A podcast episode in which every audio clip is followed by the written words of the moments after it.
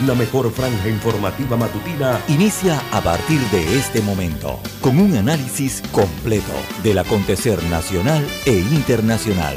Noticiero Omega Estéreo. Omega Estéreo Noticias.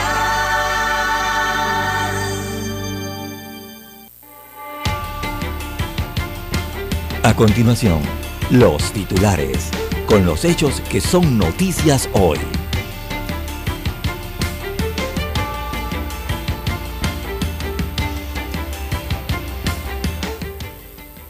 Laurentino Cortizo haría cuatro nuevos cambios en su gabinete. Hay vaivenes en el órgano ejecutivo. Ayer eh, también fue designado como nuevo ministro de gobierno a Omar eh, Tejada, a Roger Tejada, perdón, corrijo el nombre, Roger Tejada, ahora es el nuevo ministro de gobierno, anteriormente era viceministro de Trabajo y Desarrollo Laboral.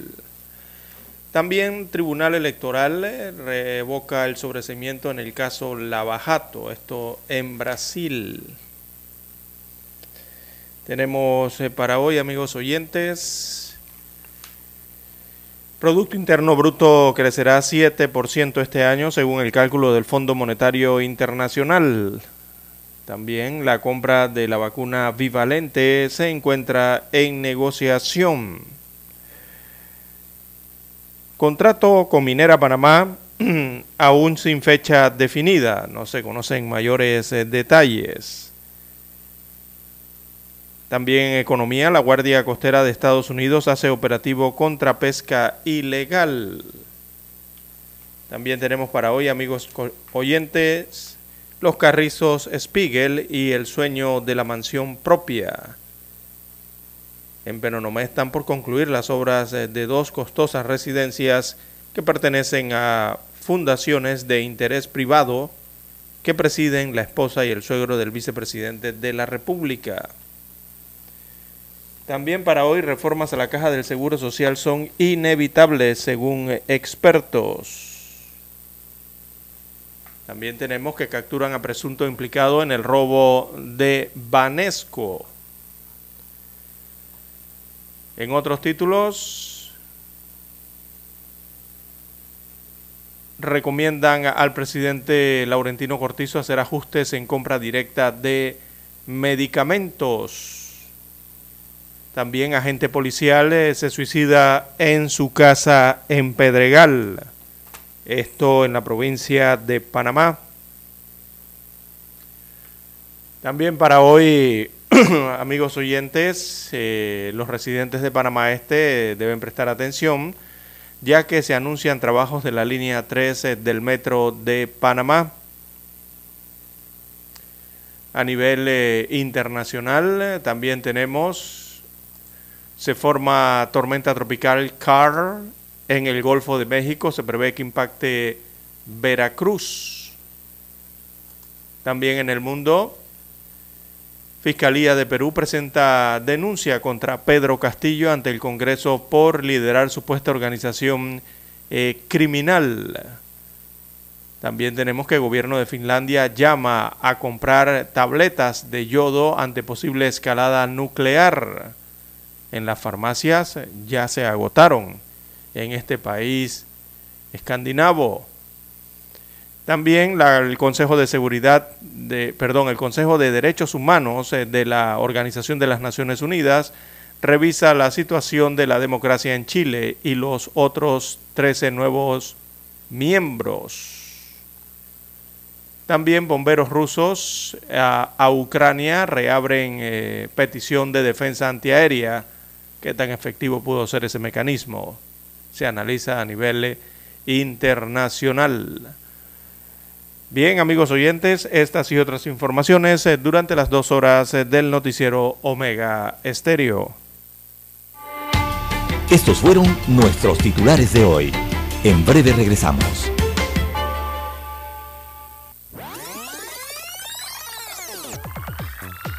Omega Stereo tiene una nueva app. Descárgala en Play Store y App Store totalmente gratis. Escucha Omega Stereo las 24 horas donde estés con nuestra nueva app.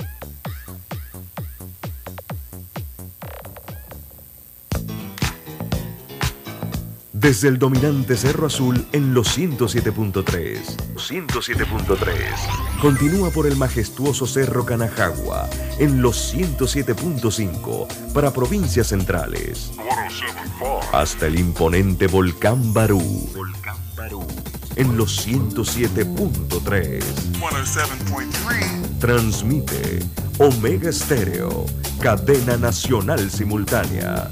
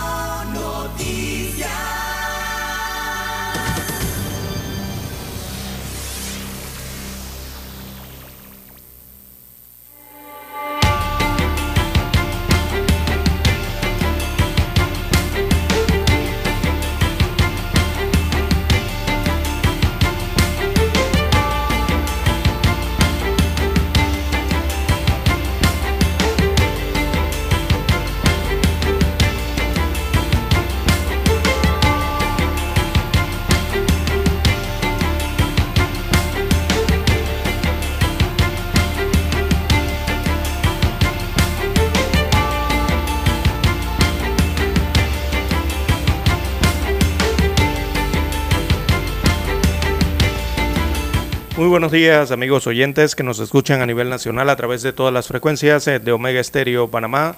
Sean todos bienvenidos a esta emisión informativa para este miércoles 12 eh, de octubre del año 2022.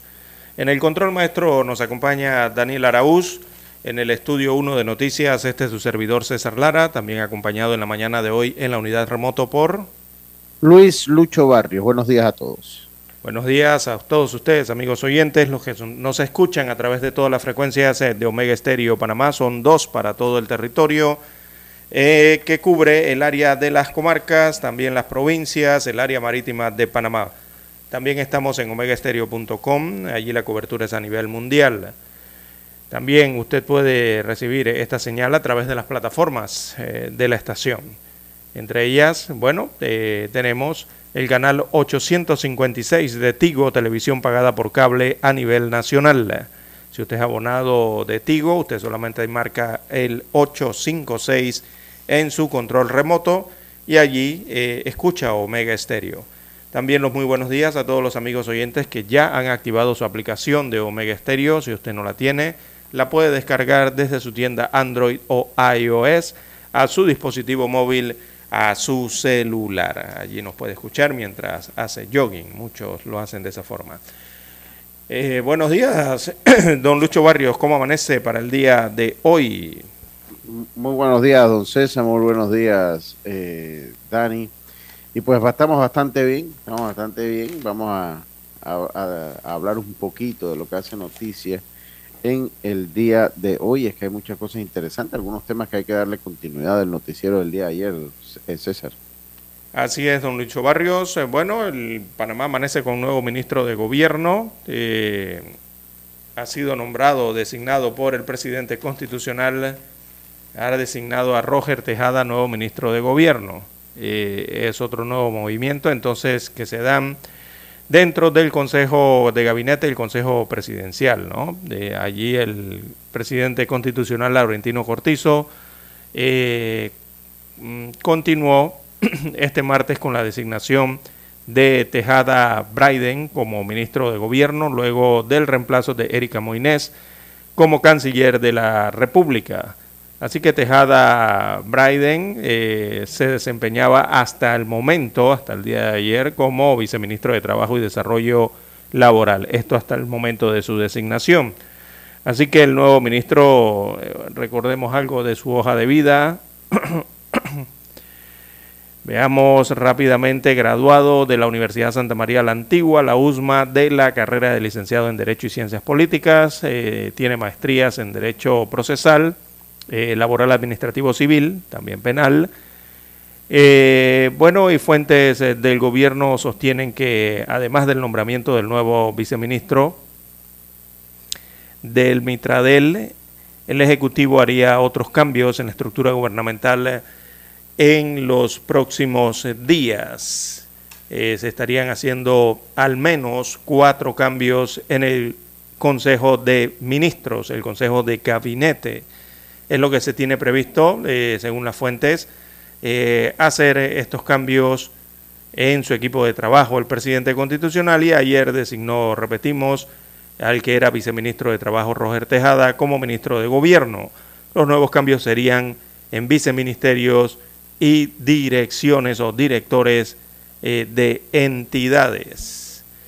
Bien, eh, hay nuevo ministro de gobierno, entonces toma las riendas que dejó eh, Yanaina Tiwani Mencomo al asumir también la designación, el cargo de canciller de la República, una especie de rotación que se estaría haciendo entonces dentro del gabinete presidencial. Ayer también llamó mucho la atención la carta que la ex ministra de Relaciones Exteriores, Erika Moines, le envió al presidente de la República con motivo entonces de su reemplazo en el gabinete. Eh, una carta que llega horas después de que había sido, eh, bueno, esa carta realmente, don Lucho, lo que nos viene a confirmar es que ella no renunció a ese cargo de ministra de Relaciones de Exteriores. Si hay algo que esa carta eh, explica, eh, digo, no directamente, pero sí eh, lo deja entender, es que ella no renunció a ese cargo. Ella, ella fue destituida de ese cargo, fue removida por la facultad que tiene el presidente de libremente remover sus funcionarios, sobre todo estos de alto jerarquía, ¿no? como son los ministros de Estado.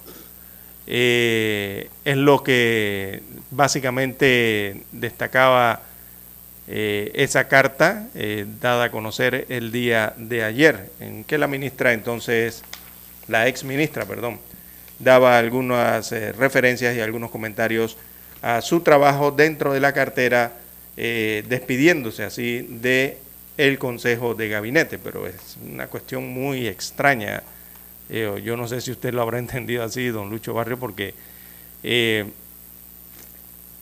o sea, es una carta que llega 24 horas después. Entonces, aquí eh, se sigue sin explicar a qué se debió la salida inesperada de Moinés de esa cartera. No lo explica Moinés, tampoco le explica el gobierno central, por lo menos claramente no se lo explican a los ciudadanos. Eh, la carta esta solo viene a confirmar, evidentemente, que la destituyeron del cargo. Una carta de esas, digo, no se entrega 24 horas después que se sale del cargo, evidentemente no. Al final eh, todavía no hay una explicación de por qué la sacaron intempestivamente eh, del Consejo de Gabinete. Mm, no sabemos, la ciudadanía no sabe, la opinión, eh, opinión pública no sabe porque la renunciaron realmente. Así que en el texto, eh, Moinés eh, es un texto de dos páginas en el que da gracias eh, por la eh, oportunidad de trabajar por el país, según expresó, pero me da la impresión que no es el mismo sentimiento por trabajar en la actual administración del presidente Cortizo, al menos así dejó pinceladas dentro de esta carta eh, que fue divulgada el día de ayer eh, por los diferentes medios de comunicación luego de haberla entregado al mandatario constitucional. ¿Cómo usted me parece que la vio? Me agarró de sorpresa. me parece que ni siquiera por lo que leo en la carta, ella no estaba preparada, ni siquiera esperaba eh, que la destitución, porque eso fue, fue una destitución. Para mí es lamentable porque es era uno de los funcionarios, era la funcionaria que mayor eh, credibilidad tenía en, la actual administración. Y eh, pues eh, yo creo que sí se debe dar explicaciones, sobre todo por el arraigo pues, que, que, ella había tenido en la, en la población general. Me parece que se debe dar una explicación, César.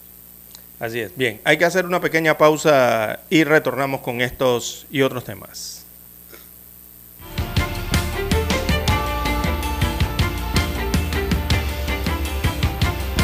La mejor franja informativa matutina está en los 107.3 FM de Omega Estéreo, 5.30 AM.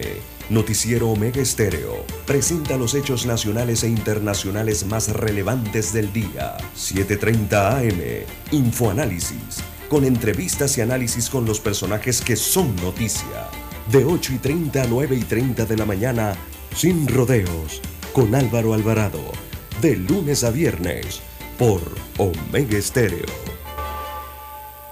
En centrales telefónicas, la casa del teléfono es tu mejor opción. Te asesoramos y ofrecemos buena atención. Con años de experiencia, trabajando para ti.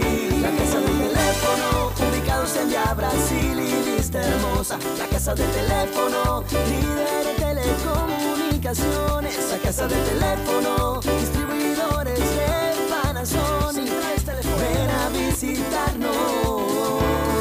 La casa del teléfono. 229-0465 lsdtcorp.com Distribuidor autorizado Panasonic Omega Stereo tiene una nueva app. Descárgala en Play Store y App Store totalmente gratis. Escucha Omega Stereo las 24 horas donde estés con nuestra aplicación totalmente nueva. Para anunciarse en Omega Estéreo, marque el 269-2237. Con mucho gusto le brindaremos una atención profesional y personalizada. Su publicidad en Omega Estéreo. La escucharán de costa a costa y frontera a frontera. Contáctenos 269-2237. Gracias. Noticiero Omega Estéreo.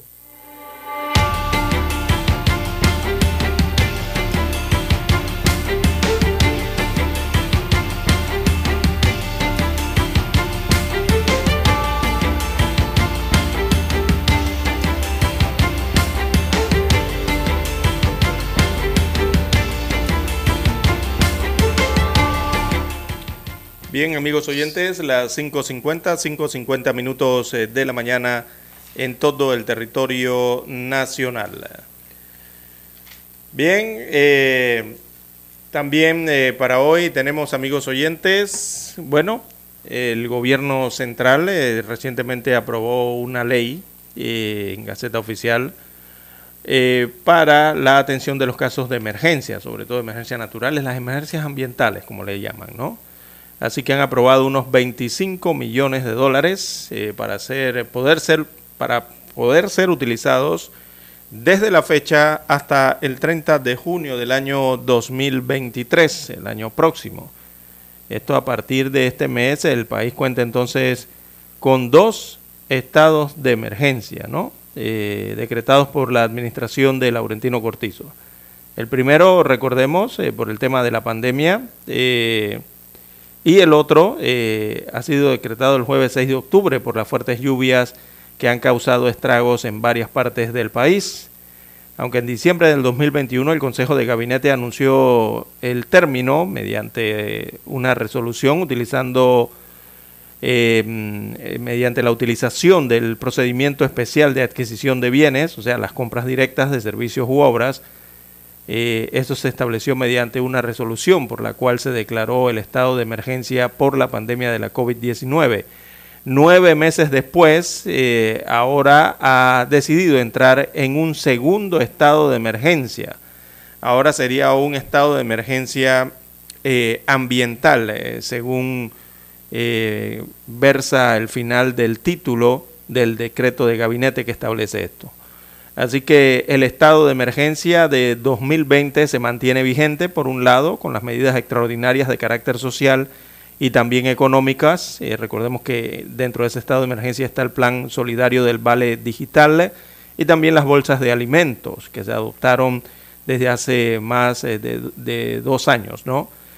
Eh, veamos lo que ocurrió el pasado 6 de octubre mediante la resolución de Gabinete 110 publicada en Gaceta Oficial. La Gaceta Oficial fue la Gaceta de este lunes 10 de octubre, allí apareció. Allí se estableció que a partir de la fecha y hasta el 30 de junio del año 2023, el gobierno podrá contratar de forma directa hasta por 25 millones de dólares para mitigar desastres ocasionados por las lluvias y las eh, y la inminente eh, la inminencia ¿no? de, nuevos daños eh, derivados de las condiciones atmosféricas. Esto en las provincias de Colón, Chiriquí, Bocas del Toro, la comarca Nave y también la comarca Gunayala. Este decreto o esta nueva normativa, ordenanza, que fue publicada a inicios de semana en Gaceta Oficial, el gabinete basa esta decisión, por ejemplo, en que los meses de junio, de julio y agosto, incluido septiembre de este año, las lluvias extremas ocasionaron crecidas en, de los ríos Chico, eh, Chiriagua, el río Escarrea, eh, que afectaron calles, caminos y avenidas en el distrito de Alange, esto en la provincia de Chiriquí, y pusieron en peligro el colapso del puente sobre el río Escarrea. Así que la norma también indica que dicha resolución puede ser modificada por el Consejo de Gabinete, ya sea para aumentar o disminuir la suma total autorizada para realizar contrataciones especiales, o sea, contrataciones, compras de forma directa, así como para ampliar y reducir el periodo eh, dentro de la cual eh, puedan realizarse las contrataciones, o sea que pueden aumentar el monto de 25 millones de dólares y también pueden aumentar el tiempo en que se puede realizar ese tipo de compras. Lo han establecido desde la fecha hasta junio del año 2023, pero eh, la misma resolución establece que se puede ampliar ese periodo o esos meses. Así que eh, aunque los estados eh, de emergencia se establecen en la ley, eh, justamente por sucesos extraordinarios, en los que se requiere celeridad en los procesos de compra para dar respuesta a las afectaciones eh, que pueda sufrir la población. los decretados por la actual gestión encuentran rechazo ciudadano debido a la opacidad que señalan existe en el proceso de compras. Esto una vez se conoció esta resolución eh, a inicios eh, de semana. Por lo menos Olga de Ovaldía, recordemos que Olga de Ovaldía es de la Fundación para el Desarrollo de la Libertad Ciudadana, dijo que la experiencia reciente ha probado que los estados de emergencia en el país son utilizados discrecionalmente con una muy precaria e inexistente rendición de cuentas habla del tema de la transparencia. Igual opinión expresó eh, Giulia de Santix eh, del Centro de Iniciativas Democráticas al señalar que el problema radica en la rendición de cuentas y en la transparencia en dichas contrataciones. La ley no exime ni, eh, ni de rendir cuentas ni de ser transparentes, pero sí esos elementos eh, se distorsionan en el concepto. Creo que en el tema de la COVID-19 han faltado esos elementos o han sido insuficientes, según puntualizó De Santix. Eh, por su lado, José Stoute eh, manifestó que los estados de emergencia decretados por el actual gobierno o el actual gobierno son innecesarios e ineficientes. Esto refiriéndose eh, a esta nueva eh, norma eh, que fue publicada en Gaceta Oficial a inicios de esta semana y que establece que el órgano ejecutivo puede utilizar el procedimiento especial de adquisición de bienes, eso significa compras directas, hacer compras directas de obras o servicios, producto de emergencias ambientales en este caso, y que serían desde la fecha, o sea, desde el 10 de octubre hasta el 30 de junio del año 2023. Así que lo más probable es que durante estas semanas o estos meses estaremos viendo eh, este procedimiento eh, dentro de las compras del Estado central. Más burocracia, me parece a mí, bueno, más que más burocracia, menos transparencia. Yo, verdad que eh, no sé si es necesario otro... Se requiere, eh, digo, la normativa habla de, emergencia ambiental. para poder utilizar los 25 millones de dólares, de, digo, Pero- la misma normativa lo el dice, punto, ¿no? tendría que existir una emergencia eh, natural o ambiental en este caso, o sea, no sé, se desbordó un río, eh, hubo inundaciones en toda una Pero- comunidad, Pero siempre existen esos sucesos en el- durante Sí. el año, ¿no, César? Exacto. Siempre, siempre existe un, un suceso, siempre hay desbordes, siempre hay deslaves, o sea, eso pasa durante el año. Ahora, ahorita que entró octubre, que viene noviembre, que son los meses más lluviosos del año, pues acabamos de pasar lo que fueron lo- lo- los estragos de la tormenta eh, tropical que pasó por, por, por cerca aquí de Panamá. Eh, van a venir otros estragos, o sea que es fácil. Y es que lo que no me gusta es que estas nuevas iniciativas, todas las nuevas iniciativas que buscan, hablan de contratación.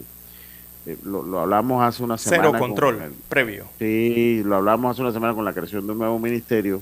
Ahora aquí con esta ley que todos redundan y todos caen al punto de la contratación de personas. Entonces yo, yo, yo no sé, a veces siento que son estrategias, eh, porque pues eh, eh, estrategia para ir nombrando personas, ¿no? que, que debe ser el norte número uno del gobierno, bajar La planilla. la, la planilla estatal. Bajar el la 10% planilla no lo han cumplido hasta el momento, ¿ah? No lo han cumplido. y no lo van a cumplir, evidentemente. Entonces, entonces con esta iniciativa, flaco favor se le hace a, a lo que exige la sociedad, que es precisamente bajar. ¿Por qué? Porque es la primera forma de control del gasto que hay. Entonces, es la primera forma. Entonces, cuando la gente se molesta, pues tenemos que irnos a la pausa, cuando la gente se molesta, que la, la, la gente se molesta, entonces eh, cierra calles o, quiere, pues tampoco se le puede cuestionar, porque es que ellos sienten que en el gobierno hay dinero para todo hay, hay dinero para todo, entonces pues todo el mundo tiene derecho a exigir lo que le corresponde al pastel y ahí me parece que falla el gobierno. Son las 6 de la mañana, 6 de la mañana, César. Hay que escuchar el himno nacional. Adelante, don Dani.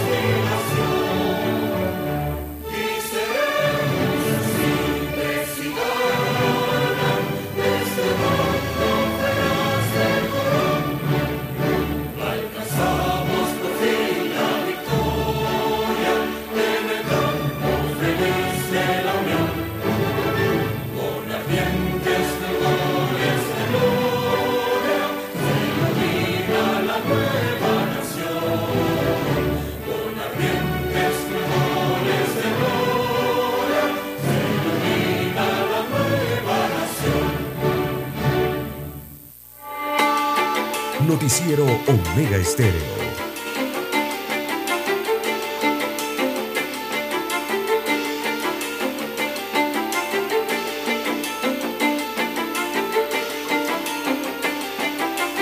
Seis, tres minutos, seis, tres minutos de la mañana. Tenemos que sistema de fotomultas de la ATT se aplicará en el 2023. Serán 65 cámaras para captar a aquellos conductores que cometen infracciones.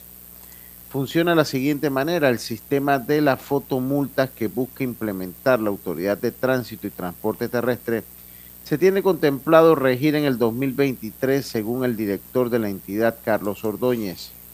Ordóñez explicó eh, que los meses que quedan de este año son para divulgación a la población de cómo funcionará el sistema y dónde estarán las cámaras. Este sistema que comenzará en la capital tendrá 65 cámaras para captar a aquellos conductores que cometan infracciones, sobre todo en los cruces de algunas vías principales del país. El director aclaró que a través de la placa del auto se identificará al propietario y se tendrá acceso al correo electrónico para poder hacer la notificación de la infracción y de igual forma se le adjuntará las pruebas, es decir, foto o video, así como la sanción que se le colocará. Según, según Javier Bradwhite, jefe de informática de la ATT, la vía transísmica Ricardo J. Alfaro, vía España, vía Israel, calle 50, corredor norte y sur, son algunos de los lugares donde se van a instalar las cámaras. Toribio Díaz del Movimiento de Víctimas de la Violencia Vial dijo que es necesario la implementación de tecnología porque no se puede tener un policía en cada vía y las cámaras darán certeza de que el conductor cometió, que cometió el hecho eh, pues tome conciencia en un futuro. Manuel Berenguer, jefe de las concesiones de ruta de la ATT, comunicó que en este momento las cámaras están en funcionamiento dentro de un periodo de prueba donde se busca hacer algunos arreglos o verificaciones. La notificación en caso de haber cometido una infracción estará llegando vía correo o SMS al momento que el inspector la valide. Esta infracción podrá ser apelada. Eso es lo que nos dice la nota. Va a tener que tener cuidado ahora la gente que maneja. Bueno, sí, primero que nada, cuidado porque, eh, don Lucho, ya estas cámaras de, de, estas son de, fotomulta. Eh, ya estas tuvieron su experiencia. Recordemos eh, hace muchos años atrás lo que ocurrió cuando intentaron implementarlas. ¿Verdad? Eh, a mí me preocupan ahí tres puntos que o no tiene la nota que leyó don Lucho o las autoridades no han querido avanzar en revelar esa información, que es una información importante para la ciudadanía, eh, sobre todo para los eh, conductores licenciados y los propietarios de vehículos, porque esas multas van o a la licencia de conducir, pero en este caso irían a el registro de propiedad vehicular, único de, propiedad vehicular, que es la matrícula del carro, la placa, ¿no? Iría al vehículo, o sea, iría al propietario del vehículo, al dueño del auto. Entonces, eh, bueno, vamos a tratar de, explicarlo de esta forma en algunas partes, ¿no? Eh, muchos, muchos recordarán que este tema generó malestar, generó un repudio masivo por parte eh, de la opinión pública hace muchos años atrás. Eh, eso ocurrió durante la administración del expresidente Ricardo Martinelli Berrocal. Eh, así que hay que ir por parte porque esto salió de la noche a la mañana, este tema, que van a comenzar a usar la cámara boletera, como le llamaban en aquel tiempo, ahora le llaman fotomulta. Así que de la nada salió esto ahora a la palestra pública, que es algo raro, ¿no?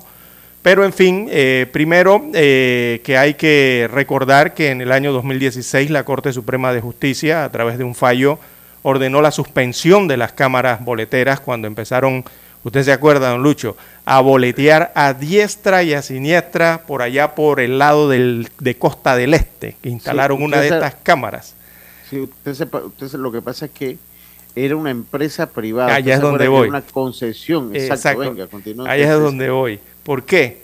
porque empezaron a boletear, imagínense usted, nada más con dos cámaras que tenían instaladas en Costa del Este, muchos lo recordarán. Esas cámaras, con solo dos que tenían activadas, en dos semanas, o sea, en 15 días, esas cámaras impusieron 2.000 infracciones. Solamente dos camaritas, ahora se habla de 68. Pusieron, impusieron 2.000 eh, infracciones. Infracciones, por supuesto, que tuvieron que pagar eh, a, quienes se las pusieron, a los conductores, eh, don Lucho, y que no les regresaron la plata, a pesar del fallo de la Corte Suprema de Justicia. Tuvieron que pagar la infracción y bueno, nunca les regresaron el dinero. Eso, muchos recordarán, ocurrió en Costa del Este. Eh, en ese entonces el abogado Víctor Martínez y también la Asociación Nacional de Arrendadores de Vehículos, las arrendadoras de vehículos, pues, eh, presentaron, cada uno presentó un recurso de nulidad y fue entonces cuando la Sala Tercera de la Corte Suprema de Justicia decretó nulo por ilegal ese contrato de concesión suscrito entre la ATTT y la empresa que se llamaba Traffic Safety Panamá SA. Eh, todos todavía seguimos preguntándonos cómo fue que logró esa empresa un contrato tan abusivo, ¿verdad?, respecto a los intereses del Estado en aquel tiempo, eh, el cual otorgaba, recordemos, el 65% del valor de la infracción a la empresa y al Estado le quedaba el 35% del valor de la infracción. Bueno, eso fue lo que generó tal repudio en aquel entonces que eso lo llevaron hasta la Corte Suprema de Justicia y la Corte lo echó abajo todo ese contrato y toda esa operación que se intentaba hacer eh, con las cámaras eh, de velocidad en aquellos tiempos, ¿no? en aquellos años. Entonces, eh, lo primero que yo pregunto, o que por lo menos tiene que explicar la Autoridad del Tránsito y Transporte Terrestre, quien es la que ve estos temas, es, primero que nada, ¿quién va a cobrar el valor de la infracción?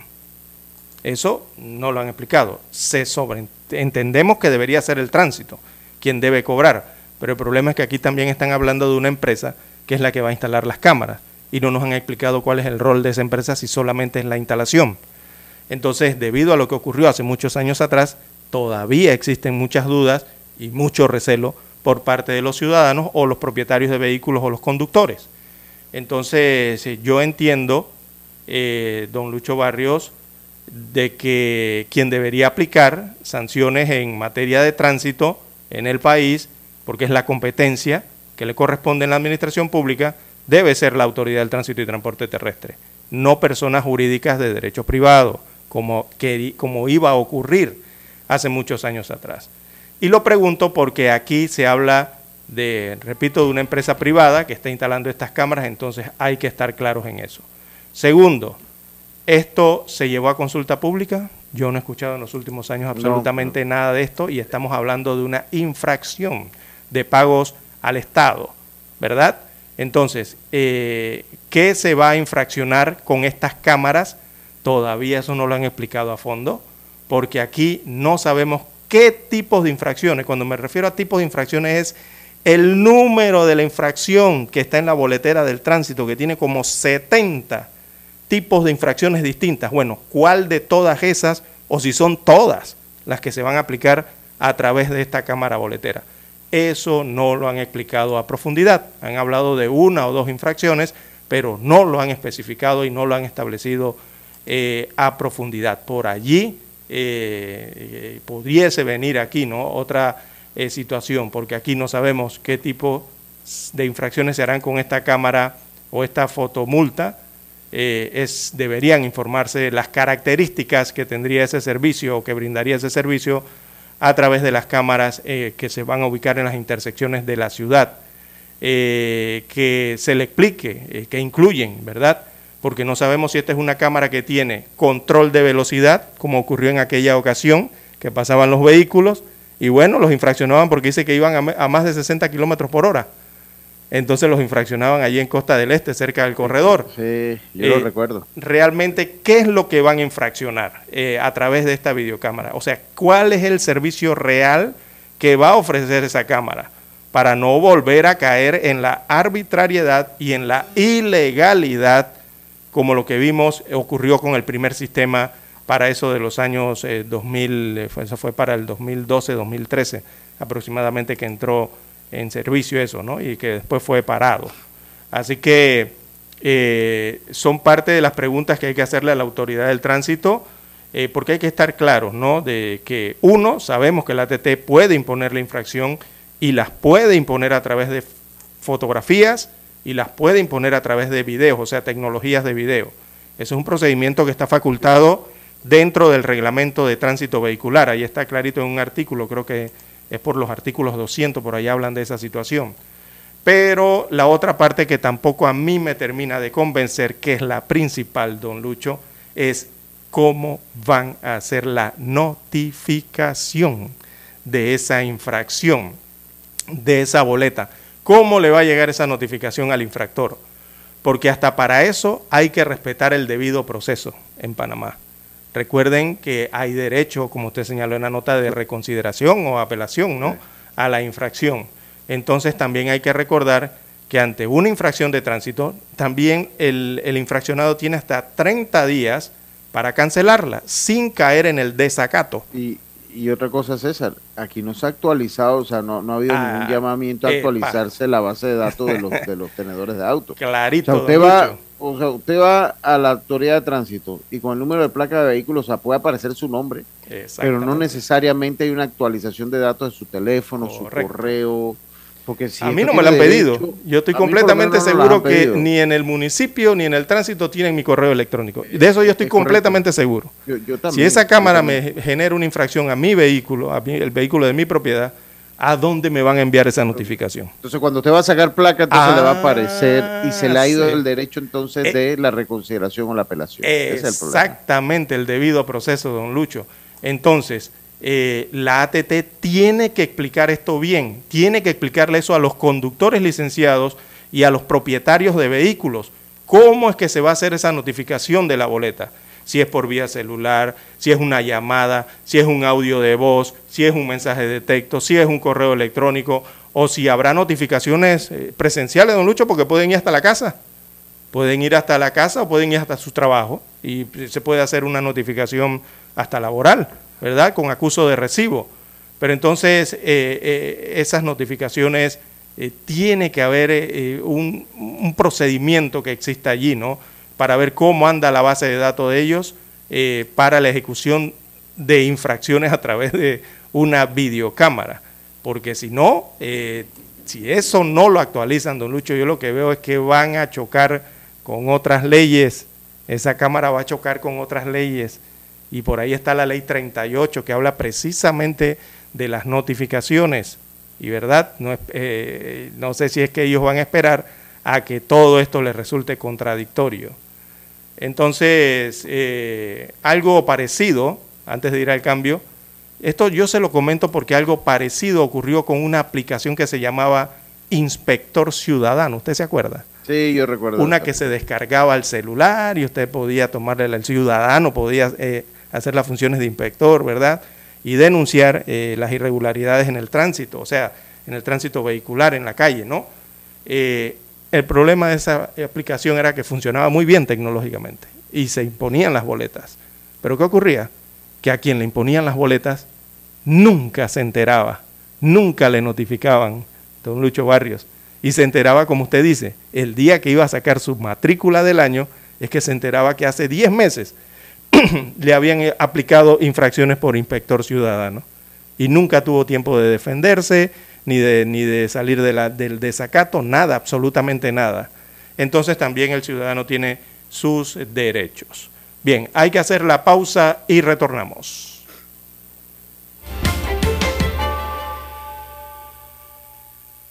La mejor franja informativa matutina está en los 107.3 FM de Omega Estéreo, 530 AM Noticiero Omega Estéreo presenta los hechos nacionales e internacionales más relevantes del día. 7:30 AM. Infoanálisis. Con entrevistas y análisis con los personajes que son noticia. De 8 y 30 a 9 y 30 de la mañana. Sin rodeos. Con Álvaro Alvarado. De lunes a viernes. Por Omega Estéreo.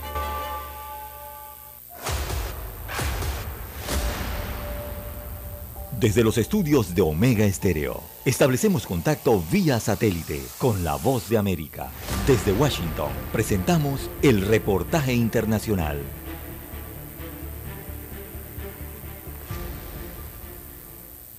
La costa oeste de Florida continúa recibiendo ayuda para enfrentar los desastres causados por el huracán Ian y más de 42 mil trabajadores de servicios públicos han logrado hasta ahora restaurar el servicio eléctrico en más de 2 millones y medio de hogares y empresas. Con el final de la búsqueda principal de víctimas y una gran franja de la costa suroeste de Florida preparándose para la larga tarea de recuperarse de un raro impacto directo de un gran huracán, los residentes se preparan para lo que serán meses, sino años de trabajo. El luto por los recuerdos perdidos será difícil, al igual que las peleas con las compañías de seguros y las decisiones sobre qué hacer a corto plazo. El gobernador Ron DeSantis y el equipo de funcionarios que trabajan en el terreno visitan diariamente las zonas afectadas, no solo para asegurarse de que la ayuda llegue a todos, sino también para colaborar inmediatamente en las necesidades de los sobrevivientes.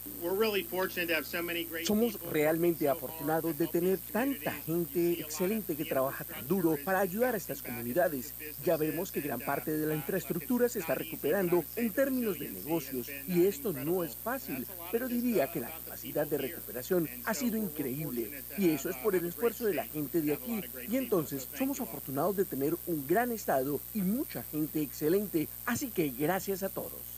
Las autoridades reportaron más de 100 muertos, la mayoría de ellos en el suroeste de la Florida. Ian fue la tercera tormenta más mortífera que azotó el territorio continental de Estados Unidos en este siglo, detrás del huracán Katrina en 2005 que dejó unas 1.400 personas muertas y el huracán Sandy de 2012 que mató a 233 a pesar que se debilitó hasta convertirse en una tormenta tropical justo antes de tocar tierra.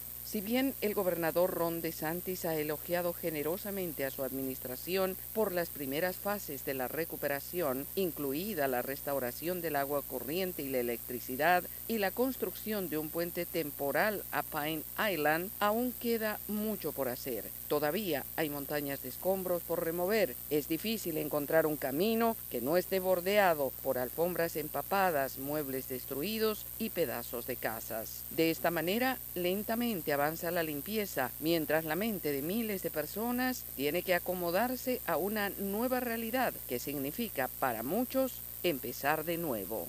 Yoconda Tapia, Voz de América, Washington. Escucharon vía satélite desde Washington el reportaje internacional. Noticiero Omega Estéreo.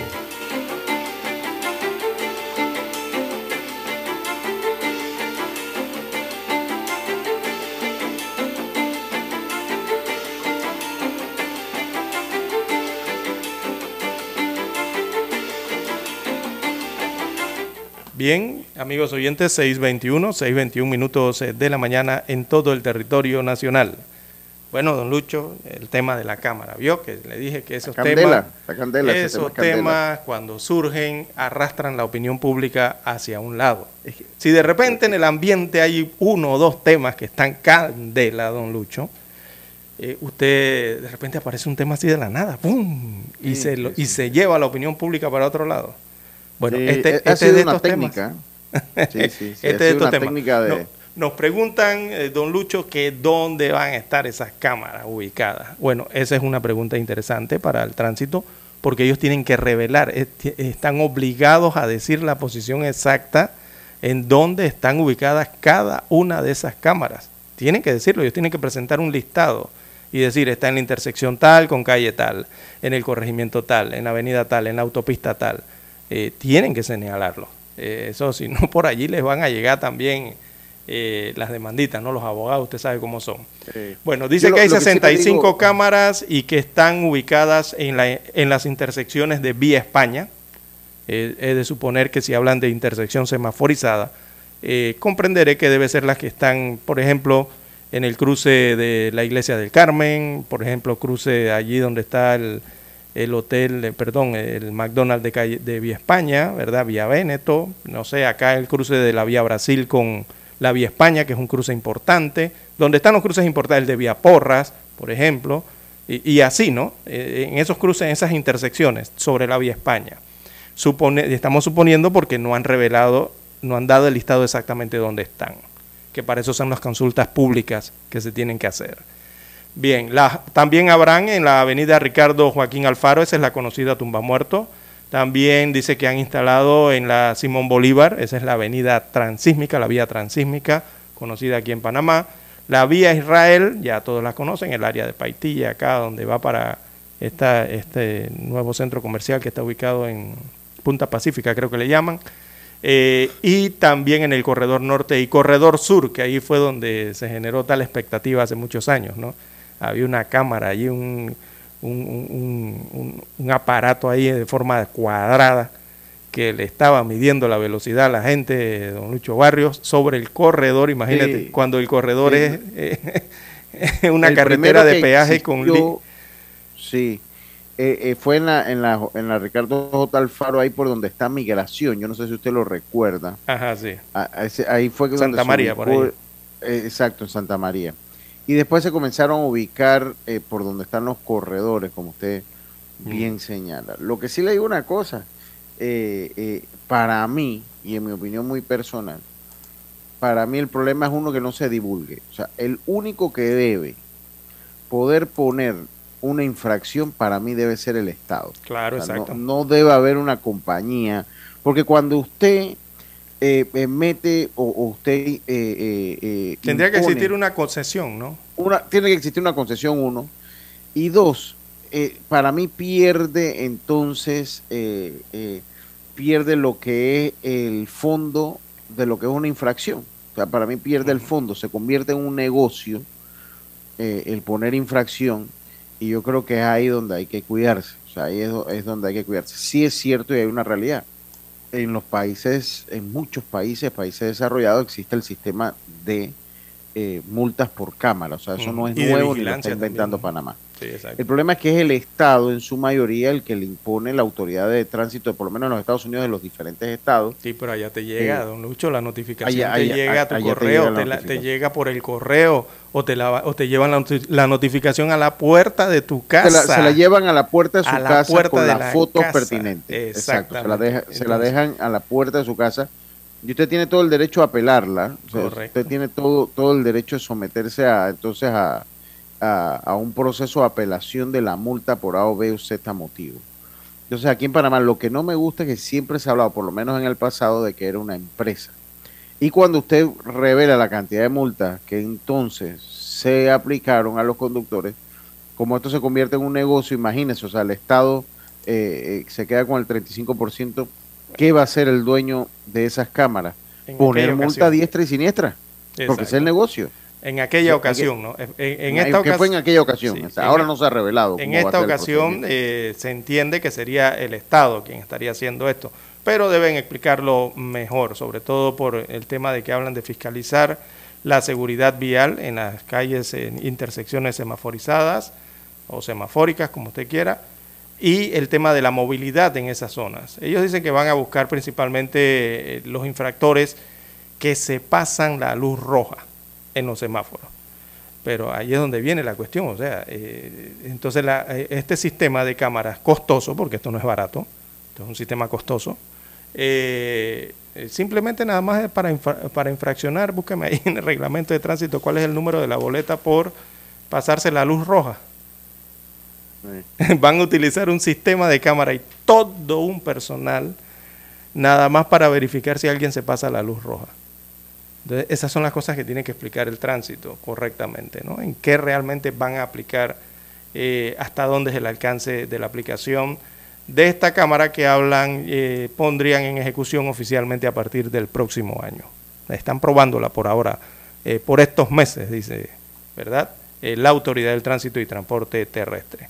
Así que usted se encontrará otra camarita más arriba, es decir, mira arriba donde están los semáforos, encontrará otra torre, otro poste con cámaras adicionales. Esas son las de fotomulta, sumadas a las cámaras de vigilancia que ya tiene la autoridad del tránsito para los semáforos y sumado al otro resto de cámaras municipales, cámaras de la Policía Nacional y bueno, todo eso que usted se encuentra ahí arriba en, regularmente en las intersecciones semaforizadas en el país, principalmente acá en Ciudad de Panamá. Así que varias preguntitas entonces para eh, eh, aclaración allí a la Autoridad del Tránsito y Transporte Terrestre, que le aclaren a la ciudadanía, a mí no, es a los eh, miles de conductores y miles de propietarios de vehículos. Usted, se imagina qué estarán pensando los dueños de empresas que arrendan automóviles en Panamá. Wow. Sobre todo por el desorden que existe. Porque la multa va a la matrícula del vehículo usted va y arrenda un carro, ¿verdad? Y comete una infracción y le aplican la multa a la matrícula del carro arrendado. Entonces, ¿cómo va a ser todo ese proceso, todo ese procedimiento allí? Eh, todas esas situaciones no tienen que evaluarla muy bien eh, para llevar adelante este tipo de proyectos que no son malos, son buenos. Eh, la tecnología es buena. yo considero que, que sí debe haber vigilancia y ya lo hacen hasta con cámaras de velocidad y radares de velocidad en las carreteras nacionales, ¿no? es bueno, pero hay que saber aplicarlos de la forma correcta, don Lucho Barrio, para que no haya ese tipo de dudas y ese tipo de problemáticas o contradicciones a futuro. Bien, eh, tenemos las 6.29 minutos de la mañana en todo el territorio nacional. Eh, vamos a escuchar los periódicos y retornamos. Para anunciarse en Omega Estéreo, marque el 269-2237 con mucho gusto le brindaremos una atención profesional y personalizada. Su publicidad en Omega Estéreo. La escucharán de costa a costa y frontera a frontera. Contáctenos 269-2237. Gracias. 730 AM Infoanálisis, con entrevistas y análisis con los personajes que son noticia. La mejor franja informativa matutina está en los 107.3 FM de Omega Estéreo, cadena nacional. Desde los estudios de Omega Estéreo, establecemos contacto vía satélite con la voz de América. Desde Washington, presentamos el reportaje internacional.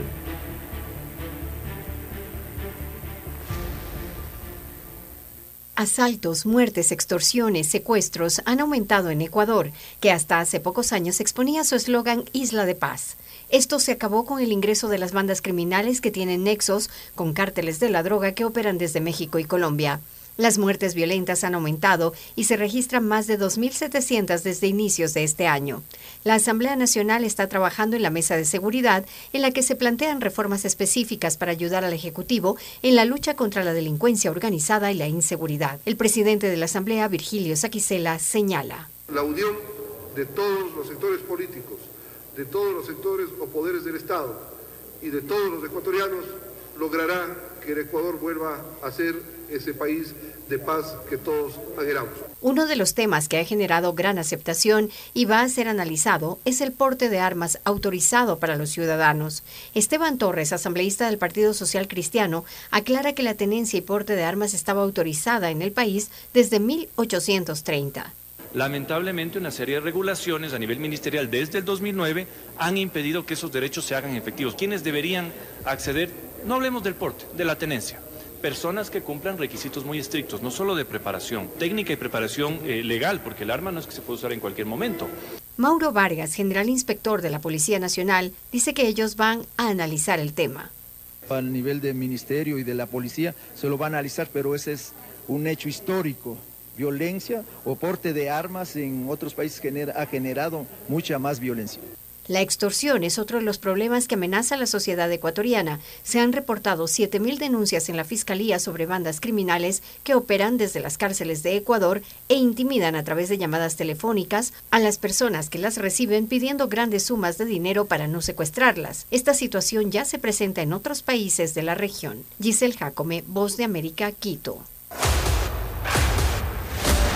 Escucharon vía satélite desde Washington el reportaje internacional. Noticiero Omega Estéreo.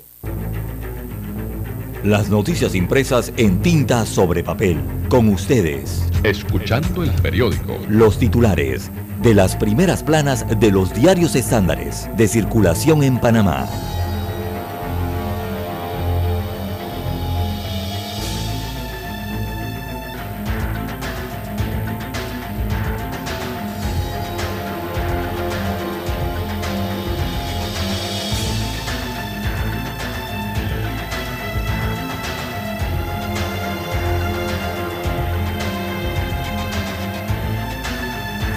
6.33 minutos de la mañana, 6.33 minutos de la mañana y comenzamos con nuestro segmento Escuchando el periódico y empezamos con la decana, la estrella de Panamá, para hoy miércoles 12 de octubre. Miércoles 12 de octubre. Dice, hoy es un día importante, hoy es un día importante para la, la humanidad, eh, eh, estimado eh, César. Dice, testimonio sobre discriminación laboral por la edad y la economía informal. José Rivera es un vendedor de pesada de en los alrededores del metro en los pueblos. Y su historia no solo es una cifra oficial de la economía informal, sino también discriminación laboral por su edad. Fue obrero de la construcción en la que laboraba por contratos definidos y desde que cumplió los 40 años cada vez se le ha hecho más difícil conseguir un empleo formal. Tiene 54 y todos los días se levanta a las 4 de la mañana para preparar los nances. Ah. Un tema, este es un tema profundo también en nuestro país. Dice que Cortizo haría cuatro nuevos cambios en su gobierno. El presidente de la República, Laurentino Cortizo, tiene previsto hacer otros cuatro cambios en su equipo de trabajo. Y ayer designó al que era viceministro de Trabajo, Roger Tejada, como ministro de Gobierno. Los nuevos cambios serían en viceministerios y directores de entidades. En Brasil, tribunal revoca sobrecimiento en caso Lavallato. El Tribunal Superior de Liquidación de Causas Penales revocó el sobreseimiento definitivo y abrió causa criminal contra 32 personas investigadas en el país por el caso Lavallato, que se originó en Brasil y, que en el, y en el que están involucrada la firma de abogados Mossack y Fonseca. Ejecutivo, Mesa Técnica solicita subrogar reglamentación de ley de medicamentos. la pesca ilegal y la aplicación de un convenio, abanderamiento. El pasado 5 de octubre, la Guardia Costera de los Estados Unidos completó una operación de lucha de pesca ilegal en un barco con bandera panameña en Islas Galápagos. Ahora, ARAP abre un proceso administrativo. Erika de la Vega y una charla sobre el empoderamiento de la mujer. Julia deja 14 muertos en Centroamérica. El paso del huracán Julia por Centroamérica ha dejado 14 personas fallecidas y otras 8 desaparecidas, además de miles de damnificados en albergues. Ayer seguían las evacuaciones por temor a que ocurrieran más inundaciones y deslaves. Destino estrella, amarla más que un, un boutique hotel, un santuario arquitectónico. En vitrina, página 2B, dice la, la rebelión de las mujeres iraníes a raíz del asesinato de Masha Amini. En los deportes, Brasil, el sueño por el hexacampeonato. La selección de Brasil tiene 20 años sin llegar a una final del Mundial de Fútbol y su mejor ubicación durante estas dos décadas ha sido un cuarto lugar en el 2014. Ahora, de la mano de Adenor Leandro Bacchi alias Tite, busca su sexta copa. Y finalizamos los titulares de la decana La Estrella de Panamá. González aboga por una reforma en el Estado. El ex secretario del oficialista Partido Revolucionario Democrático y ex diputado Pedro Miguel González consideró la necesidad de realizar reformas al Estado, para lo cual alega su, eh, para lo cual alega se requiere un cambio constitucional. A su juicio, el país vive el mismo escenario que tenía cuando sucedió el golpe de Estado de 1968. Esto en la página 2A de la Estrella de Panamá. Bien, amigos oyentes, el diario La Prensa titula para este miércoles 12 eh, de octubre Los Carrizo Spiegel y el sueño de la mansión propia. Este es un informe especial de la unidad investigativa del diario La Prensa. La rúbrica la lleva Rolando Rodríguez, eh, periodista de Corprensa. Destaca su reporte que dos, fundaciones de interés privado fueron creadas el año pasado por el abogado Luis Acevedo Ureña, socio del vicepresidente José Gabriel Carrizo, casi al mismo tiempo que la esposa del alto funcionario compraba lotes de terreno que luego vendió a una de estas fundaciones en las que ella ocupa el cargo de presidenta y fundadora. Otros lotes se fueron comprados por su padre Julio Spiegel Richard, destaca la prensa, que son parte de la segunda fundación privada gestionada por Acevedo. Sobre estos eh, terrenos, uno adyacente al otro, están por concluir las obras de dos costosas residencias que pertenecen a las fundaciones, dotadas de, calles, amplios jardines, piscinas, entre otras eh, muchas eh, facilidades.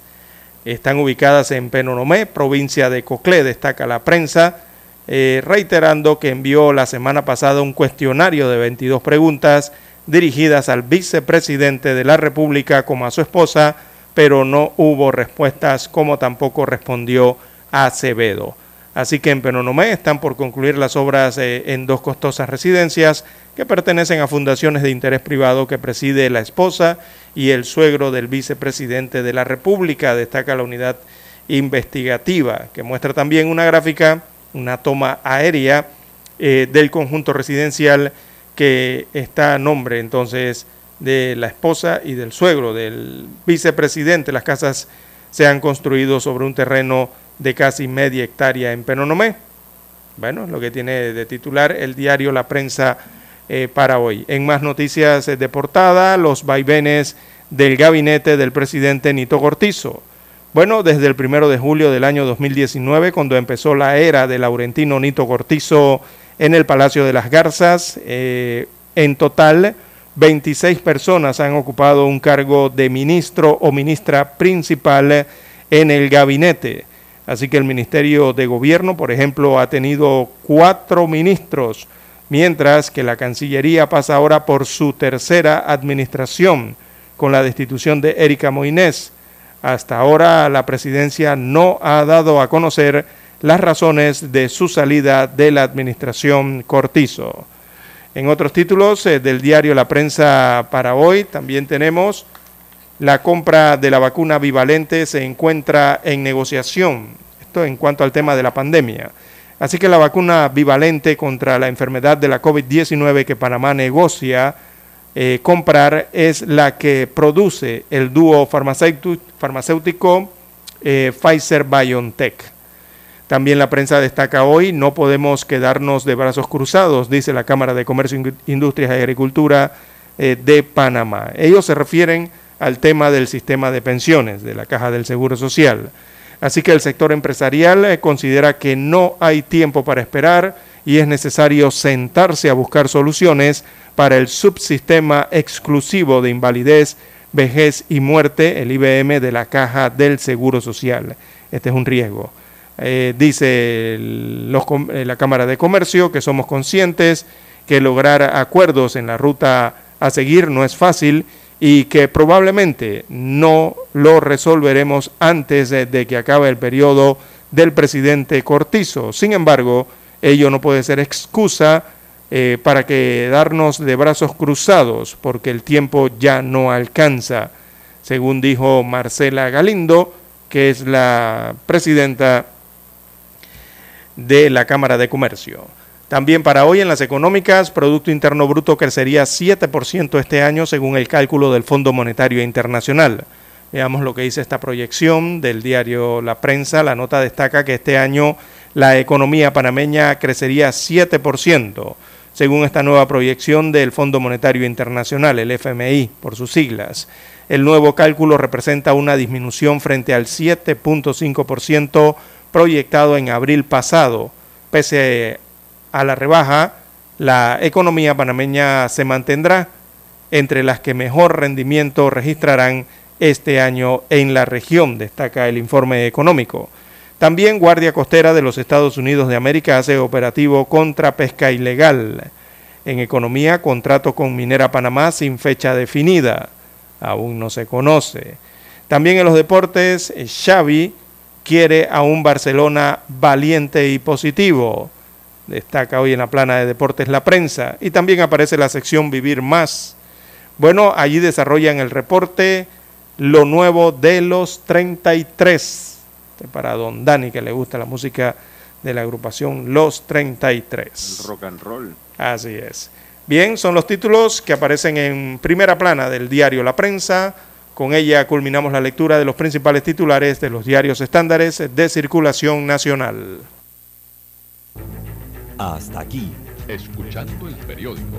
Las noticias de primera plana, impresas en tinta sobre papel.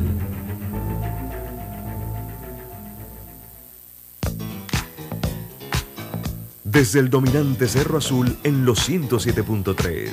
107.3. Continúa por el majestuoso Cerro Canajagua en los 107.5 para provincias centrales. Hasta el imponente Volcán Barú. Volcán Barú en los 107.3.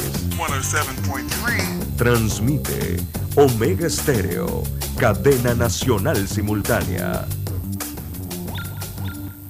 Noticiero Omega Estéreo. Desde los estudios de Omega Estéreo, establecemos contacto vía satélite con la voz de América. Desde Washington, presentamos el reportaje internacional.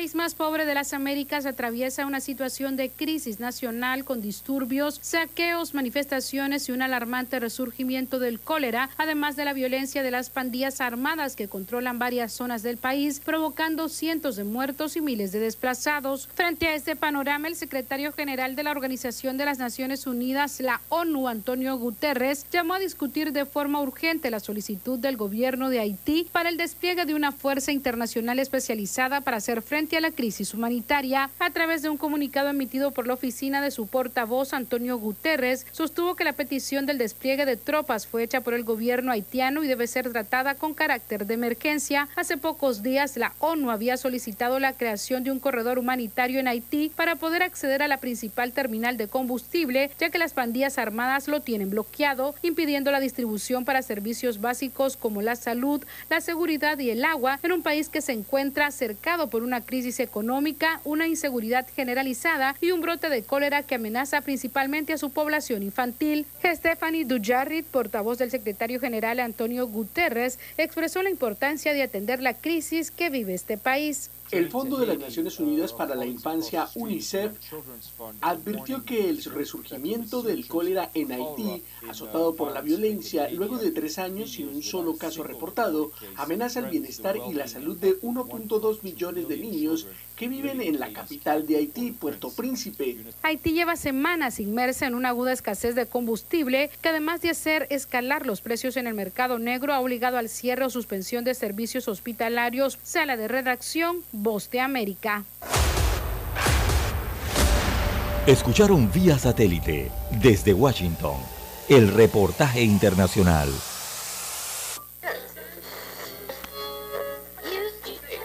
Cuando nadie creía en el FM estéreo, Esta es la nueva generación en radio. Esta es la generación Omega. Construimos el camino que seguirían las demás. Omega Estéreo. 41 años de profesionalismo, evolución e innovación. Problemas de tierra, reclamos por accidentes, despidos injustificados, reclamos de herencias, sucesiones, daños y perjuicios. Todo problema legal civil, penal y laboral, consulte al 6614-1445. Licenciado Juan de Dios Hernández le atiende. 1445. Con atención en Panamá, Panamá Este, Panamá Oeste, Colón, Coclé, Santiago, Herrera y Los Santos. Anote y consulte 6614-1445. Es momento de adentrarnos al mar de la información. Este es el resultado de nuestra navegación por las noticias internacionales más importantes en este momento.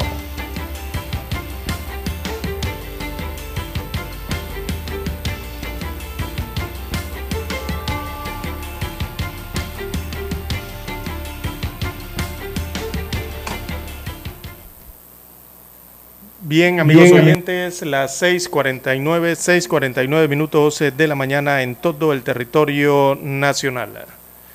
Bueno, de relieve a nivel internacional, eh, don Lucho Barrios, bueno, hay una, la Fiscalía de Perú denuncia al presidente de ese país, eh, Pedro Castillo, eh, ante el Congreso. Así que se está llevando, se está desarrollando esa información en estos momentos en el Perú, pero vamos a dar paso a, bueno, vamos a dar paso a esa información, está en desarrollo, y es que la Fiscalía del Perú eh, ya presentó la denuncia contra Pedro Castillo ante el Congreso por supuestamente liderar una organización criminal.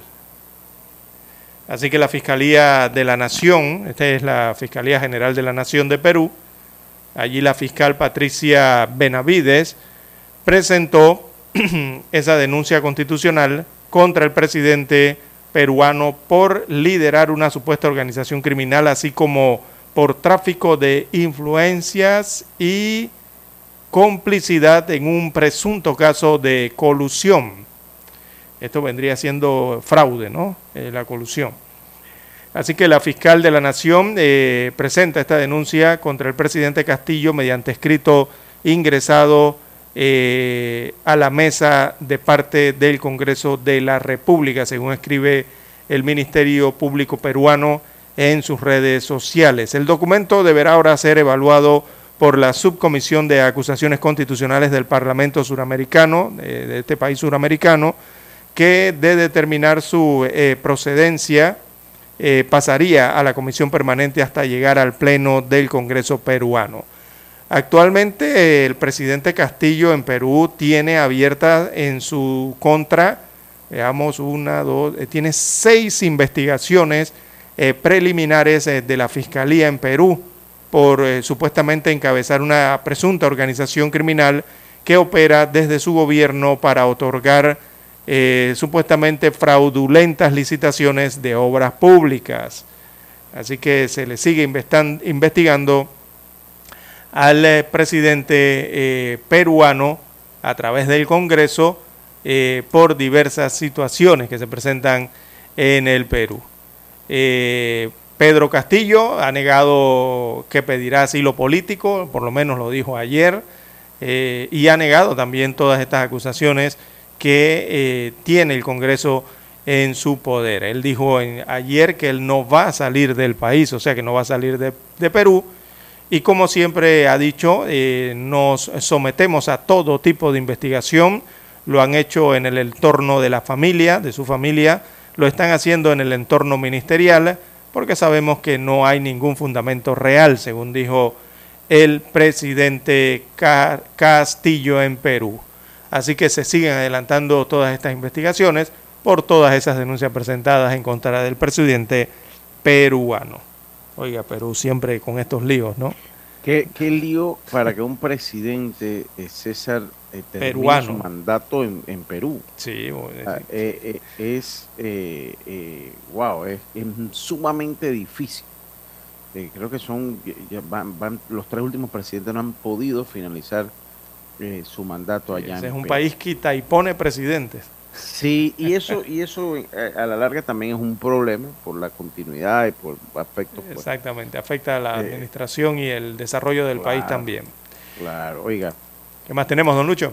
Sí, sí, 6.53 de la mañana dice que el Congreso del Estado de México aprueba el matrimonio igualitario.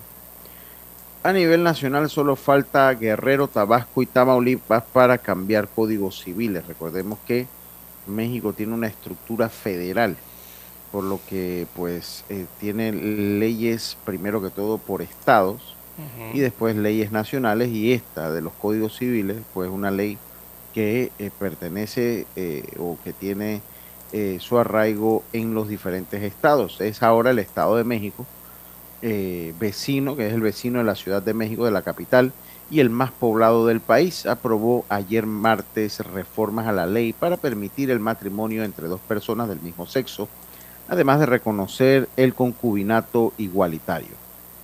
El dictamen aprobado establece reformas a diversos artículos y adiciones al Código Civil sobre los requisitos para contraer matrimonio y la definición de concubinato, así como los derechos y obligaciones que nacen de este. Eh, eh, aprueba la legislatura del Estado de México el matrimonio igualitario. Las formas también reconocen el concubinato igualitario el matrimonio igualitario es una institución pública por medio de la cual dos personas de manera libre deciden compartir una vida, refirió a la cuenta oficial del Poder Legislativo en el Estado de México en un mensaje de Twitter. El pasado 27 de septiembre fue aprobado en comisiones legislativas del Congreso del Estado el matrimonio igualitario en el Estado de México. La reforma fue aprobada por 50 votos a favor y 16 en contra la mayoría de ellos del Partido Revolucionario Institucional PRI, por sus siglas, además de seis abstenciones. Eh, en esta resolución la entidad se convierte en la número 29 del país en reformar el Código Civil que permite el matrimonio entre personas del mismo sexo, sexo. Esto ocurre entonces en el Estado de México vecino de la Ciudad de México, César. Bien, las 6.55 minutos eh, de la mañana en todo el territorio nacional. Aquí, cerca en Centroamérica, nuestro, nuestros vecinos en Costa Rica. Veamos lo que ocurre en Costa Rica. Bueno, Costa Rica cierra por una semana los colegios y las escuelas públicas y privadas de toda esa nación centroamericana. Y adivine por qué lo cierran, don Lucho por un brote de infecciones respiratorias agudas, o sea, eh, todo esto que tiene que ver con resfriados, gripe y esto. Bueno, eh, han cerrado, eh, la orden presidencial ha sido cerrar las escuelas y los colegios públicos y privados ante este brote. Y el objetivo de esta medida tiene, el objetivo es tratar de cortar lo que es la transmisión, la transmisión, perdón, que tienen eh, saturados los servicios del Hospital Nacional de Niños allá en Costa Rica. Está repleto el hospital eh, con niños hospitalizados, incluso niños con ventilación asistida, o sea, ventilación mecánica producto de estas eh, afecciones respiratorias. se trata de un virus respiratorio provocado por, que ha provocado infecciones graves en al menos 80 niños, niños pequeños en este caso, ¿no? Eh, en Costa Rica. Así que esto, los colegios van a permanecer cerrados desde el día, desde ayer, eh, permanecen cerrados hasta el 14 de octubre próximo en Costa Rica, tanto los colegios públicos y escuelas públicas y privadas, ¿verdad? Eh, según han adelantado las autoridades del Ministerio de Salud costarricense en un comunicado. Es que ahí hay una alerta sanitaria por ese virus respiratorio y el Ministerio de Salud de Costa Rica ordenó esta, esta, esta, esta veamos aquí se escapó, pues, ordenó entonces este, esta medida, ¿no? Eh, señalan que, veamos las cifras aquí, hay un 80%, eh, hay 80 ingresos de niños eh, que registran infecciones respiratorias agudas graves según destaca eh, la página eh, presidencial de Costa Rica, la mayoría de ellos tiene menos de 14 años. Pero también hay niños hospitalizados eh, que se encuentran con respiración mecánica asistida, producto de estas afecciones. esto, según explican en Costa Rica, no tiene que ver nada con la pandemia de la COVID-19. O sea, estos niños que están hospitalizados y esta medida se ha adoptado no por situación de COVID, ni que haya una ola de COVID. Esto es porque es la ola regular del año, don Lucho, que en septiembre, en octubre, recordemos que vivimos en zonas tropicales, eh, hay un incremento, ¿verdad?, de las lluvias y con esos incrementos entonces vienen este tipo de enfermedades respiratorias. El detalle aquí es que les ha dado a muchos niños al mismo tiempo y han saturado los servicios eh, sanitarios eh, de los principales hospitales infantiles allá en Costa Rica. Y lo que buscan es tratar de cortarlo, ¿verdad? De cortar esa propagación eh, al suspender las clases por una semana en toda Costa Rica. Así que así tratan allá estos temas. Recordemos que aquí ya hablamos del virus, del virus sincitial. ¿Usted se acuerda la semana pasada, don Lucho? Sí, correcto. Que el, lo conversamos aquí. El, Centro de Especialidades Pediátricas Omar Torrijos Herrera, aquí en Panamá, eh, ya habían anunciado que eh, había aumentado la cantidad de infantes que estaban llegando con este tipo de padecimientos. Bueno, allá en Costa Rica toman este tipo de medidas. Acá en Panamá se trata de otra forma cuando se cuando llega estas temporadas y llegan estos resfriados y estas afecciones, ¿no? Muchas sinusitis, esto a veces da otitis, estas afecciones. Eh, y bueno, algunos llegan a ser hospitalizados, ¿no? Eh, por neumonías eh, o, bronquitis. Pero los tratamientos son distintos. nada más traemos a colación la nota para que vean cómo tratan allá en Costa Rica estos temas y cómo se tratan acá en Panamá. Bien, las 6.59 minutos de la mañana en todo el territorio nacional. Hay que hacer una pausa y retornamos.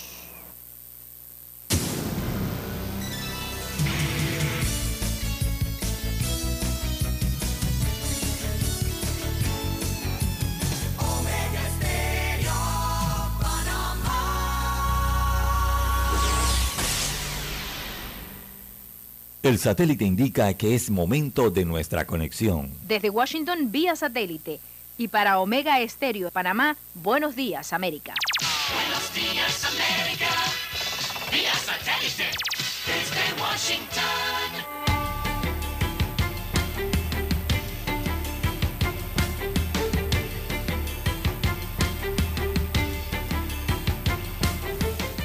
Washington les informa Yoconda Tapia.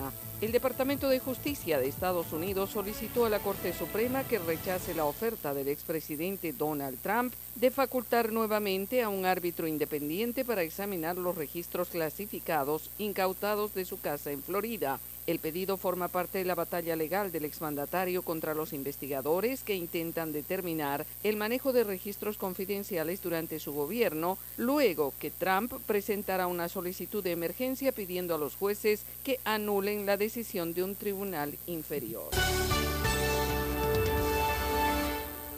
Y los líderes del grupo de las siete naciones más ricas reunidos el martes en una videoconferencia de crisis con el presidente ucraniano Volodymyr Zelensky prometieron que se mantendrán firmes con Ucrania durante el tiempo que sea necesario. En la conversación, los siete líderes le dijeron al presidente Zelensky que no se desaniman y están firmes en su compromiso de brindar el apoyo que Ucrania necesita para defender su soberanía e integridad territorial y dijeron que los ataques indiscriminados de Moscú contra inocentes poblaciones civiles constituyen un crimen de guerra. Y en La Voz de América continuamos informando. Venezuela perdió su asiento en la Comisión de Derechos Humanos de la ONU. Carolina Alcalde informa.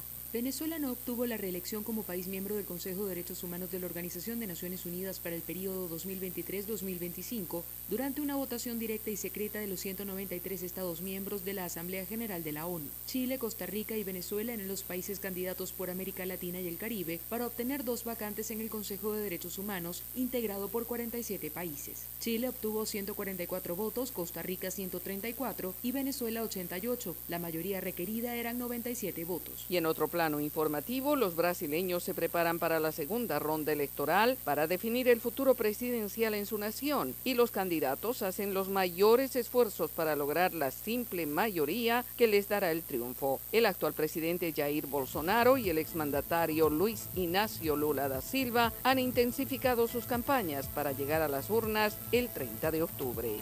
Desde Washington vía satélite y para Omega Estéreo de Panamá hemos presentado Buenos Días América. Buenos Días América vía satélite desde Washington. Problemas de tierra, reclamos por accidentes, despidos injustificados, reclamos de herencias, sucesiones, daños y perjuicios. todo problema legal civil, penal y laboral, consulte al 6614-1445. Licenciado Juan de Dios Hernández le atiende. 6614-1445. Con atención en Panamá, Panamá Este, Panamá Oeste, Colón, Coclé, Santiago, Herrera y Los Santos. Anote y consulte 6614-1445. Noticiero Omega Estéreo.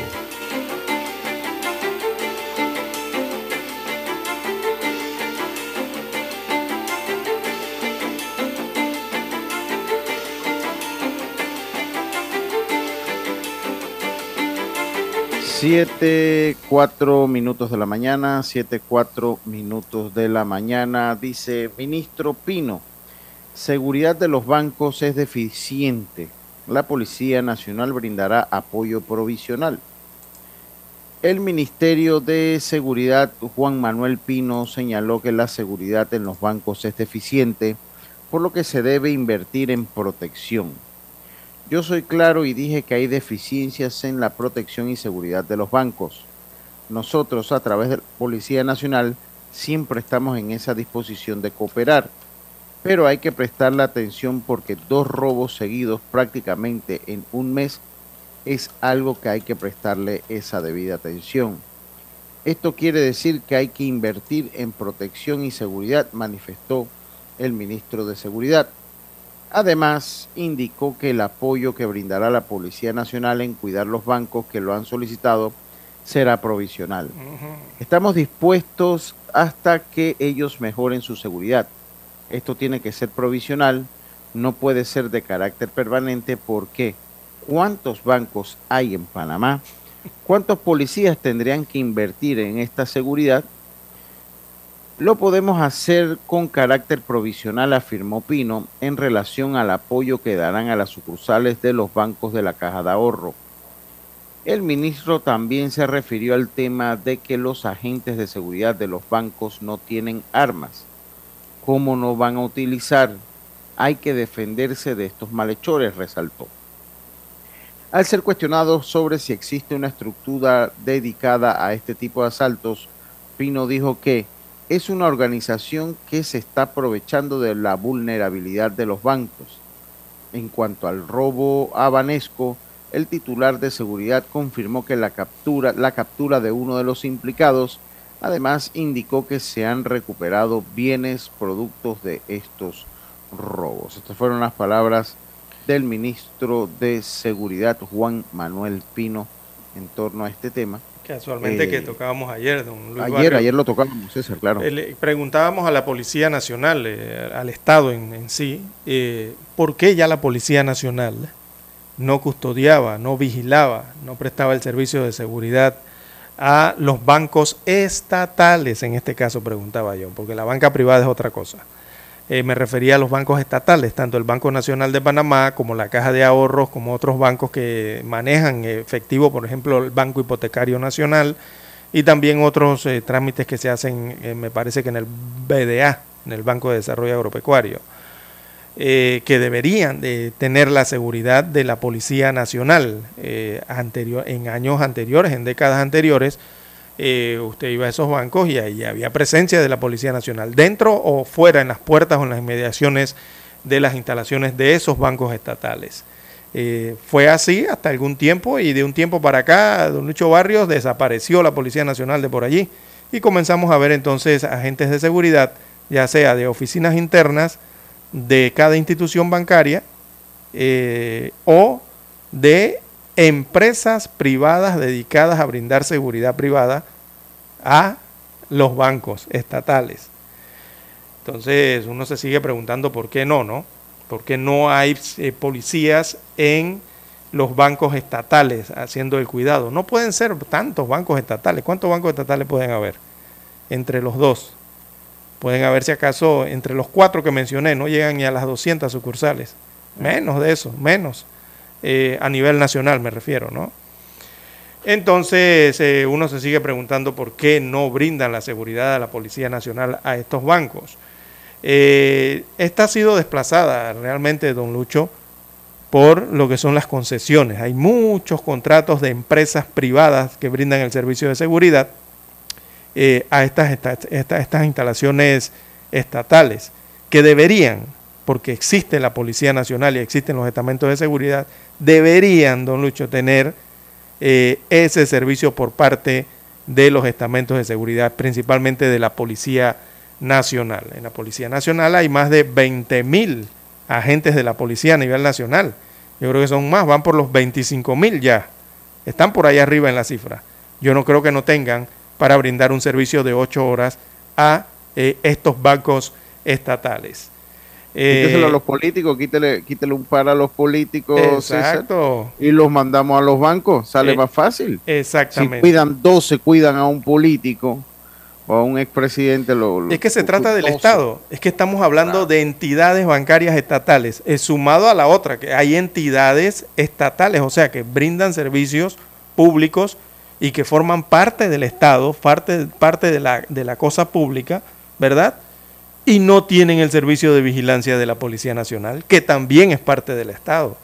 Entonces usted ve que no, custodian instalaciones de, ministerios, de nada. Y uno se pregunta por qué. Pero bueno, lo que sí ha aumentado es la cantidad de contratación y licitaciones para que empresas privadas brinden ese servicio, que antes lo hacía la Policía Nacional. Eh, muchos contratos y jugosos, por cierto, don Luis Barrio, no es barata la seguridad que contrata el Estado a estas empresas privadas para cuidar instituciones, ministerios y sobre todo estos bancos estatales. Y uno se lo pregunta, don Lucho, porque por allí en la Policía Nacional hay un sistema que se llama FISCOI. Yo no sé si usted lo ha escuchado. Sí, cómo no, claro que sí. El Que sistema ese- que la convierten relativamente en privada la Policía Nacional. Exactamente. Entonces uno se pregunta, ¿cómo es que sí hay para que los agentes de la Policía Nacional, entrenados con los dineros del Estado, uniformados con los dineros del Estado, armados con los dineros del Estado, que los transportan en los equipos que son comprados con los dineros del Estado, o sea, me refiero de todos nosotros. Así es. ¿Cómo es que sí hay para que la Policía Nacional agarre esas unidades y todo ese equipo y lo alquile? Porque eso es lo que hace. Sí, sí, Simplemente en los- privada en ese momento. Exacto, simplemente llegan eh, de- empresas cerveceras, empresas de refresco, empresas de ventas de partes de auto, llegan Actividades los también. chinitos, llegan eh, la- las tiendas, los comercios, eh, actividades bailables, todos llegan allá a la Policía Nacional, don Lucho. Y entonces pagan una cifra, ¿verdad? Por la cantidad de unidades y las horas que van a utilizar a los agentes de la Policía Nacional, con los equipos de la Policía Nacional. Y la Policía Nacional cobra por eso. Y cobra, recoge una millonada, don Lucho. No estamos hablando que recogen ni 100 ni 1000 dólares al año. Estamos hablando que recogen una cifra eh, millonaria producto de esta situación. Entonces usted ve a los agentes de la policía en los carros de comercio, ¿verdad? Eh, que van allá a repartir pollo, que van a repartir no sé qué tipo de mercaderías, y puede estar ocurriendo algún hecho delictivo, don Lucho, cerca o alrededor donde ese policía está cuidando ese- esa- a esa empresa o ese carro de comercio, y no mueven un solo dedo para proteger a la ciudadanía. Y se supone que la Policía Nacional es del Estado, la paga el Estado, la forma el Estado, la administra, la gestiona eh, el Estado. Y el Estado somos todos los asociados, somos los ciudadanos de este país. Entonces, ¿cómo es que no le pueden brindar, eh, por ejemplo, eh, seguridad y custodia al banco o a los bancos que son estatales, que son los bancos de nosotros? Porque la caja de ahorro la pagamos nosotros con nuestros impuestos. Por eso funcionan y hay caja de ahorro. Igual el Banco Nacional de Panamá o el resto de los bancos estatales en el país. Esos salarios los pagamos nosotros, don Lucho Barrio, con nuestros impuestos. Entonces uno no entiende por qué es que la policía no puede brindarle el servicio y evitar esos hasta esos enormes gastos excesivos, ¿no? Que hay en la contratación de seguridad que no brinda la seguridad adecuada, como bien lo ha dicho el ministro de Seguridad, eh, Pino, que no están, incluso no están ni capacitados para brindar la seguridad que pueden brindar los agentes de la Policía Nacional. Y entonces los delincuentes, también- lo que ha ocurrido es que los delincuentes han encontrado esas deficiencias en los sistemas de seguridad de los bancos y están haciendo fiesta, don Lucho. A mí me parece que también, en el caso de la, de, de la seguridad de eh, la banca privada, eh, también la Policía Nacional y los estamentos de seguridad, creo que también, siendo el sector bancario pues un sector importante, también pueden brindar capacitaciones a, su- a la, a la eh, capacitación especializada, porque aquí cuántas empresas de seguridad de los bancos pueden tener esa esa eh, esa expertise, porque es una, un- eh, o sea, eh, eh, cuidar un banco tiene una manera, o sea, no es una seguridad regular, o sea, hay parámetros para la seguridad bancaria. Entonces, ellos también pueden formar parte de la solución. Y yo coincido totalmente que en el caso de los bancos estatales, asimismo como las unidades de la policía cuidan los ministerios, las direcciones, sobre todo, eh, eh, pues usted cuando va por lo menos a la DGI hay un protocolo de seguridad, hay unidades de la, de la policía, cuan- sí, en la DGI para entrar a la DGI. se da cuenta que sí hay. que- sí, Que por eso le digo, si hay vigilancia de la Policía protocolo de Nacional. seguridad. Ajá. Usted, usted cuando va a la DGI hay un protocolo de seguridad, eh, inclusive en, la, en las entidades que tienen caja tipo la autoridad de tránsito, eh, eh, pues también Exacto. existen y también usted ve, ¿por qué? Porque están cuidando el dinero que se produce. Yo no sé si usted recuerda, eso fue a raíz de un robo, eh, de un asalto a la, a la DGI, que se implementaron Correcto. algunos protocolos de seguridad y en estas instituciones que manejan pagos en efectivo también tienen su, sus unidades policiales. Yo creo que en un plan estratégico se pueden rotar, o sea, ¿Cómo se no? pueden rotar y vuelvo, insisto, o sea, si la policía tiene este entrenamiento, asimismo también puede ser parte de la solución del problema en instruir y ayudar a capacitar a los a la, a la parte eh, a los departamentos de seguridad de los bancos privados a conocer porque vuelvo y digo no es una no es una seguridad regular no es una seguridad de un evento esta es un- una seguridad que tiene protocolos particulares hay bancos que están invirtiendo también César yo no sé si usted lo ha visto en este tipo de puertas que uno que De pasa cápsulas. uno por uno De cápsulas, ¿eh? de cápsula. Entonces, obviamente también tiene que haber una inversión por parte de los bancos. Pero sí, en cuanto a los bancos del Estado, son las mismas unidades policiales las que deben custodiar. Claro, no eh, es lo mismo, el- como decíamos, no es lo mismo el tipo de vigilancia que ofrece un seguridad de una empresa privada a la que puede ofrecer los agentes de la Policía Nacional. En todos los sentidos es distinta, don Lucho Barro, nada más con ver la presencia de unidades de la Policía Nacional. Eh, eso aleja un poco a la delincuencia, don Lucho Barrios. Bien, las 7.16, 7.16 minutos eh, de la mañana en todo el territorio nacional. Hacemos la pausa y retornamos. Noticiero Omega Estéreo. Desde los estudios de Omega Estéreo, establecemos contacto vía satélite con la voz de América. Desde Washington, presentamos el reportaje internacional.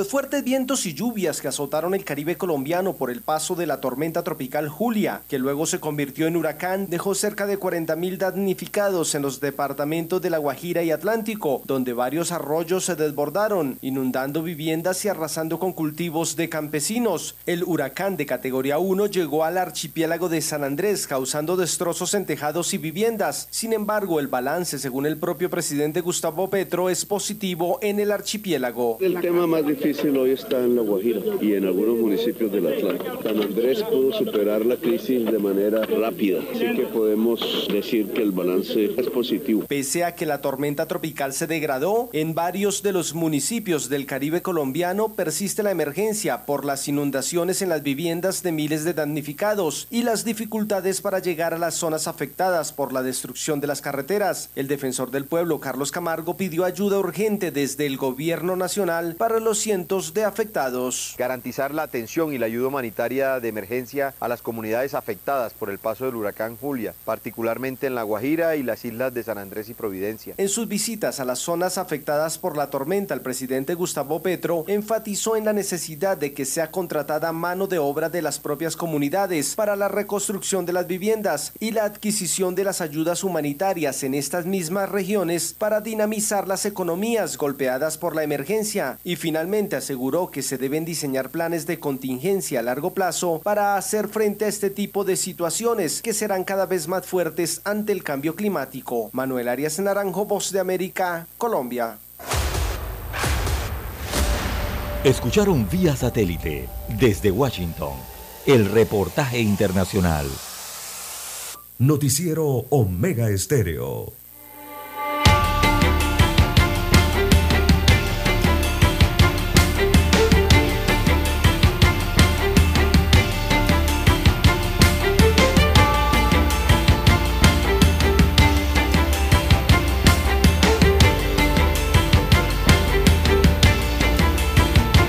Bien, amigos oyentes, las 7.19, 7.19 minutos de la mañana en todo el territorio nacional.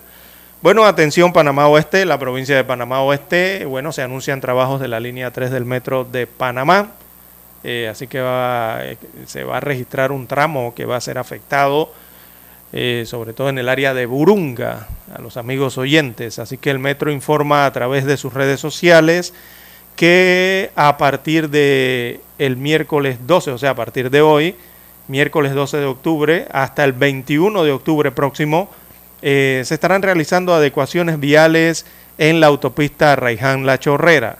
Esto se debe a la colocación de las columnas de la línea 13 del metro que viajará desde Ciudad Capital hacia la provincia de Panamá Oeste. Eh, bueno, establecen aquí una serie de mapas eh, de lo que se estará realizando estos tipos de trabajo del miércoles, desde hoy miércoles hasta el 25 de octubre. Habrá un vaciado de columnas, eh, se realizarán adecuaciones viales también en la autopista Raiján La Chorrera y el puente Perurena, en este sector que es tan conflictivo, ¿no? Para la circulación vehicular. Así que el cierre de un tramo del margen central de la autopista de Raiján La Chorrera se mantendrán tres carriles en cada sentido de circulación a partir de hoy. Es importante mencionar que continuará inhabilitado el giro a la derecha que comunica el puente eh, Perurena con la autopista de Arraiján La Chorrera. Eh, ya eso lleva cerrado o va a estar cerrado por dos meses. Muchos ya conocen ese cierre. Eh, quienes realicen entonces o, o requieran realizar o utilizar esta vía para ingresar a la autopista Raiján La Chorrera, eh, anuncian que se habilitará un giro en U frente al giro inhabilitado para acceder por eh, la izquierda, o sea, habrá un giro a la izquierda allí, ¿no? Eh, bueno, aparece un mapa en donde está este cierre por los trabajos de la instalación de, de las, estas vienen siendo las vigas, ¿no? Y las, las columnas para el metro de Panamá línea 3 sobre la autopista Raiján La Chorrera, allí cerca del puente Perurena, prácticamente debajo, ¿no? En donde están eh, estos giros eh, nuevos de acceso, allí cerca también a eh, la curva de El Sueño, algunos le dicen sueño. Bueno, así que atención a los amigos conductores de todo el país y también, perdón, las los residentes en el área de Panamá Oeste, sobre todo Chorrera y Arraiján, que son asiduos usuarios de estas vías públicas para acceder a la ciudad capital. A tener la precaución debida en el manejo por estas áreas eh, en donde se realiza la construcción de las, eh, eh, de las columnas del metro de Panamá en la línea 3. Bien, las 7.22, 7.22 minutos eh, de la mañana en todo el territorio nacional. ¿Tienes algo, don Lucho? Sí, correcto. Advierten posible escasez de cebolla por retrasos en la entrega de la importación. En Panamá cerca de 50 mil quintales son consumidos mensualmente. Anualmente más de 600 mil quintales de cebolla son consumidos en el país. Sin embargo, durante las últimas semanas se ha producido un incremento en los precios de este rubro, afectando tanto a consumidores como productores. Lorenzo Jiménez, productor de cebolla, señaló que este incremento que se ha estado registrando es típico de la temporada donde a los productores les resulta difícil producir este rubro para los meses de octubre, noviembre y diciembre. Ante esta situación, como miembro de la cadena alimentaria, aprobamos la cantidad de 30 mil quintales los cuales garantizarán el abastecimiento completándose la cifra de producción.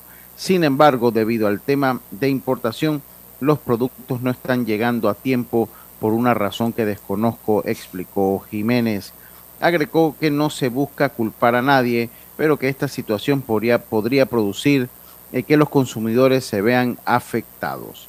Con respecto al tema de los precios, Jiménez indicó que los productores no son los que colocan los precios de estos productos, destacando que es la oferta de libre y de, la oferta de libre y demanda del momento eh, eh, será el encargado de determinar su costo.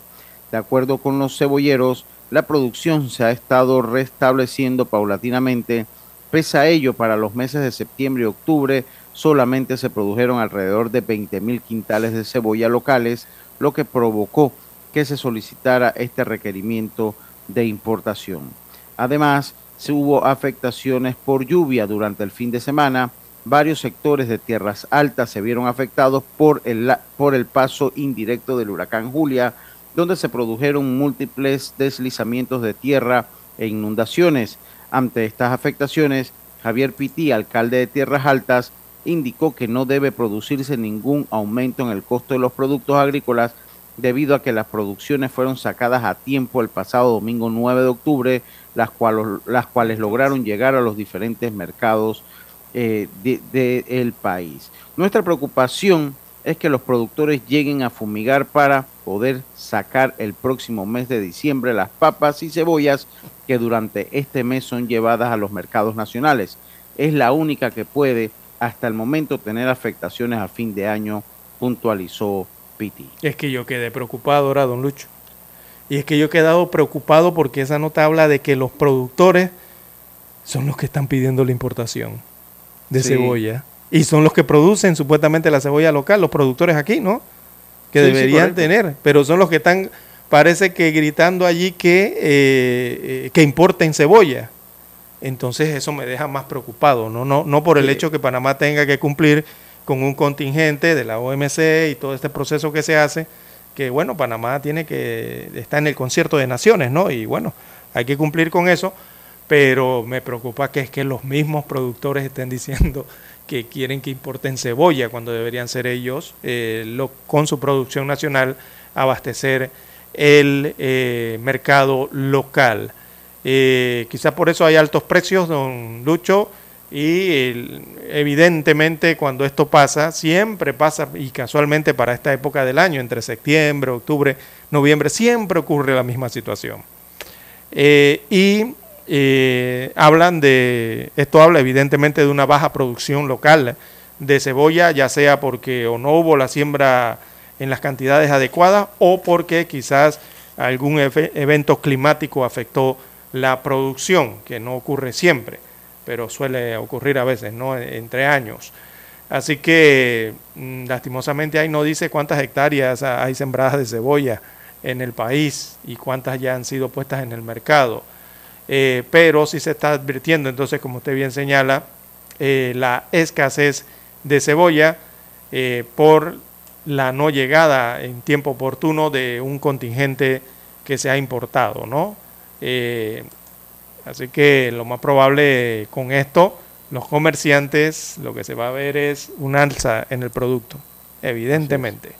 Siempre ocurre de esa forma, ¿no? Cuando no hay abundancia de este producto en el país. Bien, don Luis Barrios, no tenemos tiempo para más, las 7.27 minutos de la mañana en todo el territorio nacional.